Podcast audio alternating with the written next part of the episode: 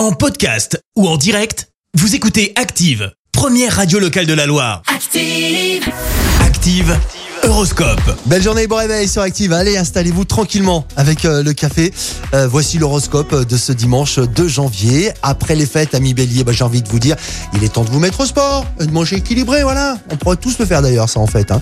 Les taureaux, c'est le bon moment pour faire euh, des rencontres. Votre pouvoir de séduction sera très efficace. Les gémeaux, vous avez besoin d'air et de vous accorder un peu de temps à vous. Les cancers, votre charme et votre bonne humeur attirent les regards. Ensuite, ça vous de jouer. Les lions, vous vous sentez à l'aise dans vos baskets et vous êtes bien décidé à en profiter. Pour euh, les vierges, bien soutenus par Mercure, vous suscitez le dévouement de ceux qui vous entourent.